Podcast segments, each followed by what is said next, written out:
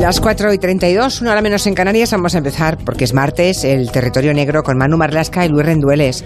Buenas tardes a los dos. ¿Qué tal? Buenas tardes. Buenas, tardes. La semana pasada ya saben ustedes que la Policía Francesa y la Guardia Civil detenían en los Alpes galos a José Antonio Urrutico Echea, Josu Ternera, el último gran jefe de ETA que se encontraba huido. La captura de, de Josu Ternera estaba pendiente desde hace 17 años y tiene mucha carga simbólica, más allá, digamos, de los procedimientos que aún tiene abiertos en la Audiencia Nacional, que son cuatro. Ternera fue responsable de la banda terrorista en los años de plomo, ¿verdad? Aquellos años duros en los que Meta pues, quiso doblar eh, el brazo al gobierno español, poniendo muchos muertos encima de la mesa de negociación. Bueno, pues de ese Ternera, del Ternera terrorista, digamos, es del que hoy nos van a hablar eh, Luis Rendueles y Manu Marlasca. Empecemos, si os parece, por contar detalles de esa detención que se produjo a primeras horas de la mañana del jueves pasado, ¿no? ¿Cómo lo hizo la Guardia Civil? Digamos, de qué hilo tiró para llegar hasta ese, ese paraje de los Alpes, ahí arriba, ¿no? Casi como un ermitaño donde mm. él estaba refugiado y con una identidad falsa, la de un escritor venezolano. ¿Cómo lo hicieron? Pues yo creo que nunca vamos a ver exactamente todo el camino que siguieron, ¿no? Porque eso será un secreto de esos que, que unos cuantos se van a llevar a la tumba. Pero lo cierto es que ha sido un camino largo, complejísimo en el que ha llevado toda la carga el Servicio de Información de la Guardia Civil. Eh, nunca, Ternera nunca fue olvidado por ellos, tenían una cuenta muy, muy importante con él y ellos la querían saldar a toda costa. ¿no? Josu Ternera se convirtió en un fugitivo en el año 2002 cuando desde la Audiencia Nacional eh, se activó la investigación por el atentado de la Casa Cuartel de Zaragoza, un atentado que ocurrió el 11 de diciembre del 87, en el que murieron 11 personas, seis de ellos menores de edad, un adolescente y cinco niños.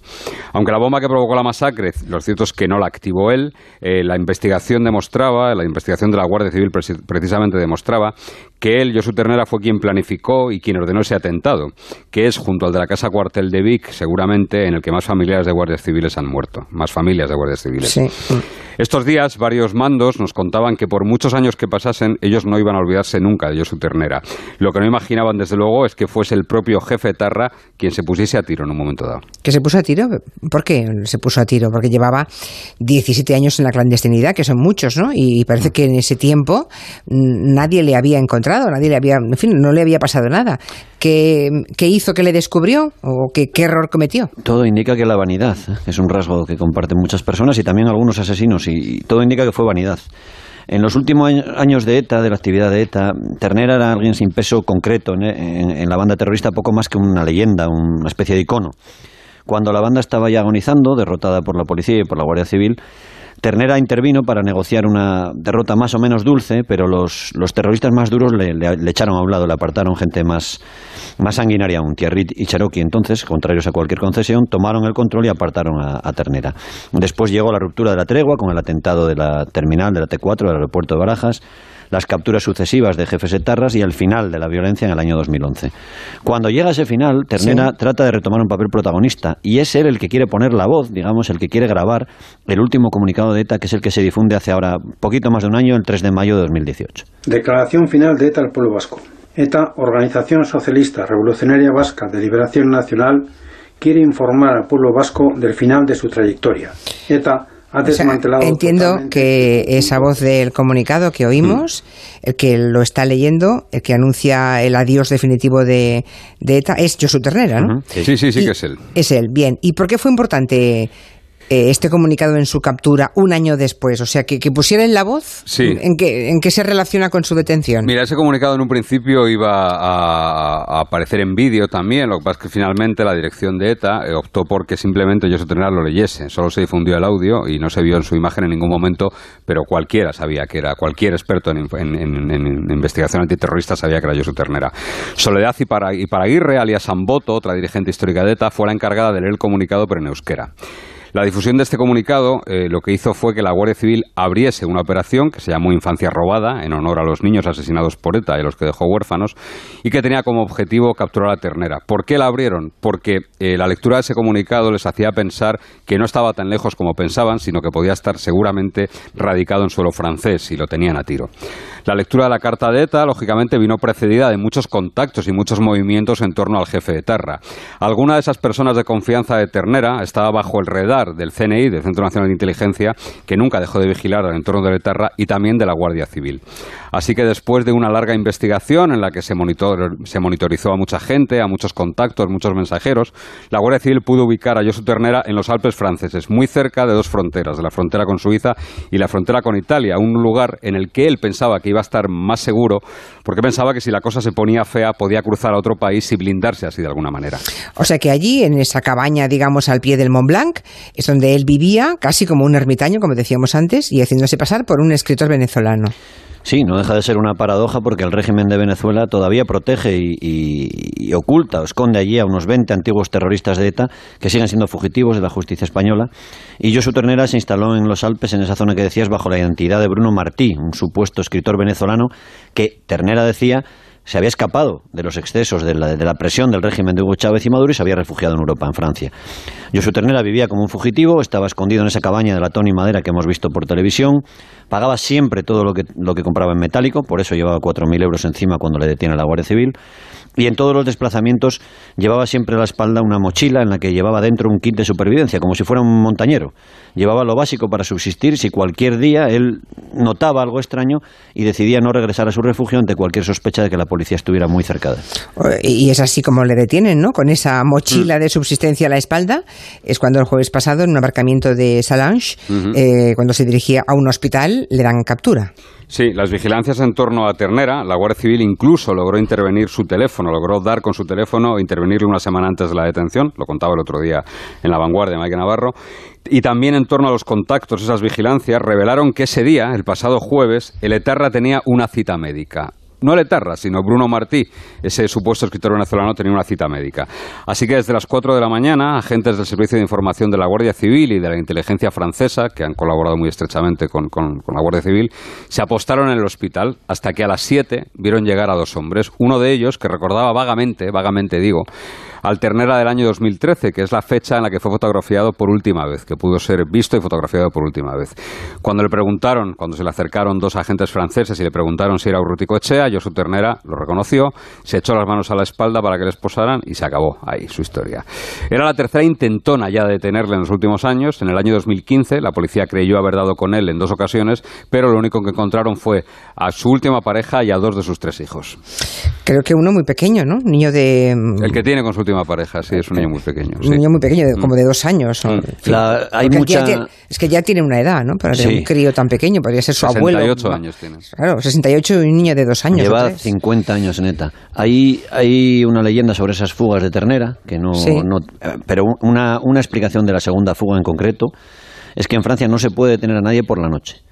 Es decir, en Francia hay que esperar a que amanezca, es así, y Ternera lo sabía, y la segunda vez que tiene la casa cercada, él siempre salía a hacer footing, muchas veces salía a hacer footing de noche, y cuando volvía, elegía esa hora precisamente poco antes de amanecer para, para, vigilar su casa y cuando volvía se escurre de la última, del último cerco que le habían instalado, precisamente aprovechando esa, digamos, franja horaria que en Francia se respeta, es decir, hay que esperar al amanecer para entrar en casa de alguien. Ya, ya, O sea que no era la primera vez que estaban cerca de él, ¿eh? ni mucho menos. No, no, no, hubo otra, hubo otra escapada que esa está menos clara, que es un, cuando recibe una llamada, van a ir a por él, recibe una llamada procedente supuestamente de Kenia, de un antiguo colaborador de ETA que se llama Tintín, se hacía llamar Tintín y le avisa y efectivamente ahí hubo una filtración de alguien, una, fuga de información. Y ahí encuentran a su mujer y a, su hijo mayor. Mm. Por aquí había, ahora lo, estaba buscando pero lo he perdido, había un oyente que preguntaba cuando hemos anunciado el tema hoy, eh, preguntaba a Manu y a Luis si, mm, que, que, él había leído que poco menos que se había entregado. No, a ver, no entregarse, pero como que, tenía ganas de que le pillasen ya, que por tanto había cometido errores voluntariamente, ninguna. vale, vale. Quede claro, o sea, si mérito de la Guardia Civil, ¿eh? no es que él se dejara. Vale. Bueno, pues hasta aquí la historia de su captura, digamos, y ahora hablemos un poco del futuro, ¿no? ¿Qué le espera yo su ternera ahora mismo en España? Bueno, en Francia y en España. Bueno, de momento le espera una condena de unos ocho años máximo de cárcel en Francia, porque es un país en el que se contempla las condenas en rebeldía y está condenado allí. La justicia francesa le impuso en junio de 2017 una pena de ocho años de prisión por su pertenencia al aparato político de ETA entre los años 2011 y 2013, un periodo que incluye la etapa en la que Ternera estuvo en Noruega antes de ser expulsado junto con los otros dirigentes de la banda entonces, David Pla y H. A esos ocho años de condena en Francia que tiene pendientes, tiene que sumar cinco años más que en el año 2010 le impuso un tribunal de París, que incluía el destierro definitivo de Francia, la expulsión. Aquella sentencia imponía además cuatro años a su hijo Egoich, Urricochea, por considerarlo también culpable de asociación de malhechores con fines terroristas. Egoich, su hijo, también pertenece a ETA. Josu Ternera tiene ahora 10 días, está acabando ese plazo, para conformarse con esa pena o recurrirla, lo que implicaría la repetición de esos juicios. Es decir, si él recurre, sería, sería el juicio en su presencia. En cualquier caso, le espera una buena temporada entre rejas en, París, donde ya está. O sea, por las condenas hasta ahora mismo dictadas son 13 años. Sí. Solo con eso ya son 13. Mm. ¿Que puede aceptar o no? Bien. ¿Y qué le interesa más, aceptarlo o, recurrirlo para repetir y por tanto Es que en cualquier caso nadie le va a poner en libertad, aunque recurra. Es decir, que le va a dar un poco igual. Yo no sé si él quiere volver a España, no quiere volver a España, no, lo sé. Hablemos de eso, porque claro, eso es en Francia lo que hemos contado, esos 13 mm. años pendientes, ¿no? Pero en España tiene varias causas ah, abiertas, ¿no? Tiene cuatro. Esa que evocaba, por ejemplo, la Guardia Civil en el nombre de la operación, eso de infancia robada por los niños que murieron en el atentado de la Casa Cuartel de Zaragoza. Sí, ocurrió, como decía antes, el 11 de diciembre del año 1987 en Parot, el, el, el, Parot, el que dio nombre a la doctrina Parot. Su hermano Jean Parot, Jacques Snall y Federica Arambur formaban un comando, un comando que se llamaba Comando Argala, comando itinerante, que era el arma secreta de Francisco Mujica Garmendia, de Paquito, que en aquel momento era el responsable de la banda, uno de los responsables de la banda. Parot dirigía esta célula itinerante que solo recibía instrucciones de la cúpula Tarra, que en ese instante formaban Mujica Garmendia José María Regui Fiti, el experto en explosivos, y yo su ternera. El resto de los componentes de ETA desconocían incluso que existía ese comando, no sabían quiénes eran, ni siquiera de su existencia. Eh, fue Paquito quien entregó a Henri Parot un Renault 18 cargado con 250 kilos de amonal. Fue la primera vez que ETA utilizó el amonal como, como, como artefacto explosivo, como bomba. Y poco después de las 6 de la mañana, esos 250 kilos estallaron frente a la casa cuartel de Zaragoza, donde vivían allí no solo guardias civiles, sino también todos sus familiares. Por eso aquella bomba mató a 11 personas y de esas 11 personas la mitad eran menores de edad. Uno era adolescente y, el resto eran niños, directamente niños. Había un crío de 17 años y luego cinco más de, de 3 años hacia arriba. Los seis murieron. También murieron aquel día tres guardias civiles y las esposas de dos de guardias civiles. Era la primera vez, como te decía Manu, que ETA golpeaba con esa saña a las familias de los, de los agentes de la Guardia Civil.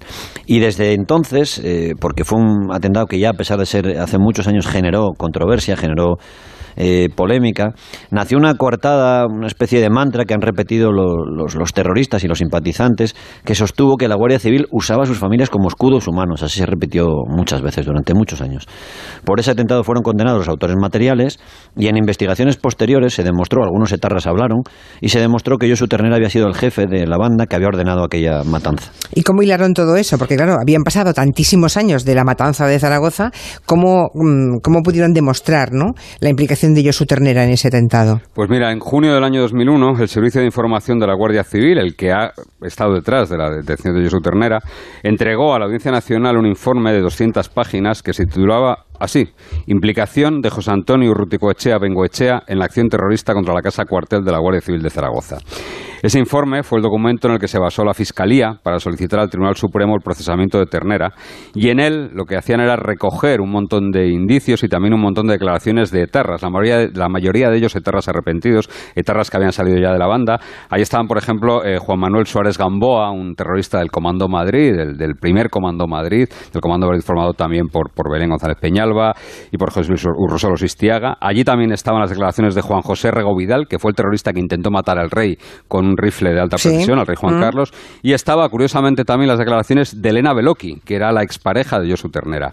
Todos, todos ellos decían que fue el jefe de Terra, fue Josu Ternera, quien indujo, quien fue el inductor del atentado. Porque estos tres que eran arrepentidos de ETA.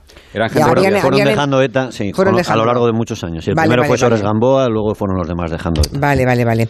Eh, por todo esto, en el año 2002, eh, la justicia le buscaba, ¿no? Sí. Para que diera explicaciones de, de lo que habían declarado esos excompañeros suyos, claro. Sí, eso es, aquel año, y, lo decimos también para que estas tentaciones que tenemos de que todo está peor ahora que nunca y, hay cierta corriente de decir que ETA ha ganado, etcétera.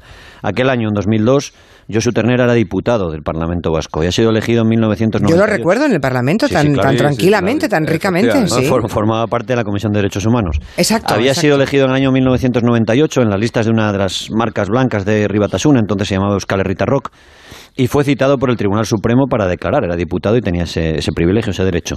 Ternera en ese momento formaba parte de la Comisión de Derechos Humanos y decidió poner tierra de por medio y volver a, la vida en clandestinidad. Sí, sí, apareció y desapareció. Fue un... Bueno, pero no es la única causa esta, la de Zaragoza, que tiene la justicia española pendiente con, con Ternera, con Josu Ternera. No, Josu Ternera también está procesado por ni más ni menos que crímenes de lesa humanidad, junto a otros tres ex líderes de ETA, por todos los, todos los asesinatos cometidos por la banda terrorista desde el año 2004. ¿Por qué desde el 2004? Pues porque en ese año fue cuando se introdujo el delito, la figura del crimen de lesa humanidad en nuestro Código Penal. Y nuestro Código, como cualquier código eh, de una democracia, no puede juzgar con efecto retroactivo, es decir, solo puede juzgar desde que entra en vigor ese, eh, ese delito. ¿no? La juez Carmen Lamela, de la Audiencia Nacional, emitió auto de apertura de juicio oral no solo para Josu Ternera, sino para Miquel Carrera Sarobe, alias Sata, para Atizol Iriondo Yarza, alias Gurbich, y para Garizcoiz Aspiazu, alias Cherokee. Si bien en ese momento no pudo hacerlo para Ternera, porque en ese momento se encontraba fugitivo ya, ya llevaba dos años huido. La causa lo que hace es recoger siete atentados mortales cometidos por ETA desde el año 2004 y le imputa un total de 25 delitos de asesinato terrorista, como los que acabaron con la vida y mm, esto pasó hace nada, lo digo porque como somos de memoria frágil, digo que acabaron con la vida de los ciudadanos ecuatorianos Carlos Alonso Palate y Diego Armando Estacio en la T4 de Barajas en, diciembre del 2006, el que acabó con la vida del concejal socialista Isaías Carrasco en Mondragón, Guipúzcoa, en marzo del año 2008, el que acabó con la vida de Juan Manuel Piñuel, un guardia civil en Leguítano, en Álava, en mayo del año, del mayo de ese mismo año, del año 2008, y el asesinato del brigada Luis Conde en Santoña, Cantabria, en septiembre de ese mismo año. Esa causa por delitos contra la lesa humanidad en España también atribuye a la cúpula de la banda y por tanto a Josu Ternera los atentados siguientes que acabaron con la vida del empresario Ignacio Uría, tiroteado en Azpeitia, en Guipúzcoa, en diciembre de 2008, del Policía Nacional Eduardo Pueyes, asesinado en Arrigorriaga, en Vizcaya, en junio de 2009, y de los guardias civiles Carlos Sáenz de Tejada y Diego Salva en Calviá, en Baleares, en 2009, en verano de 2009. O sea que mm, políticos, políticos, el último fue del Partido Socialista, fue mm, Isaías, Carrasco, En un peaje, sí, sí. En un peaje, en, 2008, ese fue mm. el último político, los demás fueron el empresario y, guardias policías civiles. Y, policías y policías, efectivamente. Bueno, son por tanto ya los últimos atentados de ETA, eh, los últimos muertos de la banda, pero hay otros procedimientos aún más, porque este es el segundo, pero hay más contra Josu Ternera. Sí, el, aún entonces juez Baltasar Garzón le procesó en el año 2008, ya llevaba seis años huido, junto a otras 42 personas, por una causa que todo el mundo conoce como la causa de las Tabernas, que no es ni más ni menos, que probablemente es el golpe menos eh, mediático, pero es seguramente el golpe más efectivo que se le ha dado a ETA, porque fue el mayor golpe a la estructura de financiación de la banda terrorista. Claro, si cortas el dinero... Se pues, cortó todo, todas las vías de financiación de ETA, salvo las de los secuestros, lógicamente, quedaron, eh, quedaron cortadas ahí. Ternera fue excluido del auto de apertura del juicio oral porque entonces, como digo, se había fugado ya, así que todavía no ha sido juzgado por su participación en aquel entramado que acabó sentando en el banquillo a 36 personas en total en el año 2013. En total, 20 dirigentes de la ya entonces ilegalizada Batasuna fueron condenados por un delito de integración o colaboración con la organización terrorista. Y llegamos a la última causa abierta contra Ternera, que es del año 80, fíjense, 1980, aunque su implicación en esa acción, digamos que no se establece la relación de Ternera con ella hasta 25 años después. Eso es, Ternera tenía entonces 30 años. Se trata del asesinato del directivo de la empresa Michelin, Luis María Ergueta que era el, directivo, digamos, encargado de negociar las condiciones de trabajo, el convenio colectivo con los, con los trabajadores de Michelin. En aquellos años, en, los finales de los 70, de los 80, ETA se revestía de cierta aureola marxista y de, de defender los derechos de los trabajadores del País Vasco. Y el 25 de junio de 1980, Luis María Argueta fue asesinado en Vitoria, dos tiros en la cabeza. Dos trabajadores de esa fábrica de Michelin fueron condenados luego por colaborar con la banda terrorista y reconocieron a Josu Ternera como el terrorista con el que ellos, los trabajadores, se reunieron dos veces y al que le dieron fotos del que iba a ser asesinado, de la víctima del atentado, de su jefe, de uno de sus jefes. En el año 2005, el juez Pedraz de la Audiencia Nacional acordó el procesamiento de Josu Ternera también por este crimen. Le imputa un delito consumado de asesinato terrorista como mínimo en calidad de cooperador necesario o de cómplice. Pedraz también acordó en su día su ingreso en prisión y emitió una orden de detención y entrega contra el jefe Tarra que sigue vigente. Hablamos de un atentado ocurrido hace 40 años, ¿eh? 40 mm. años cuando ya Josu Ternera estaba mm, integrado del todo en la banda terrorista.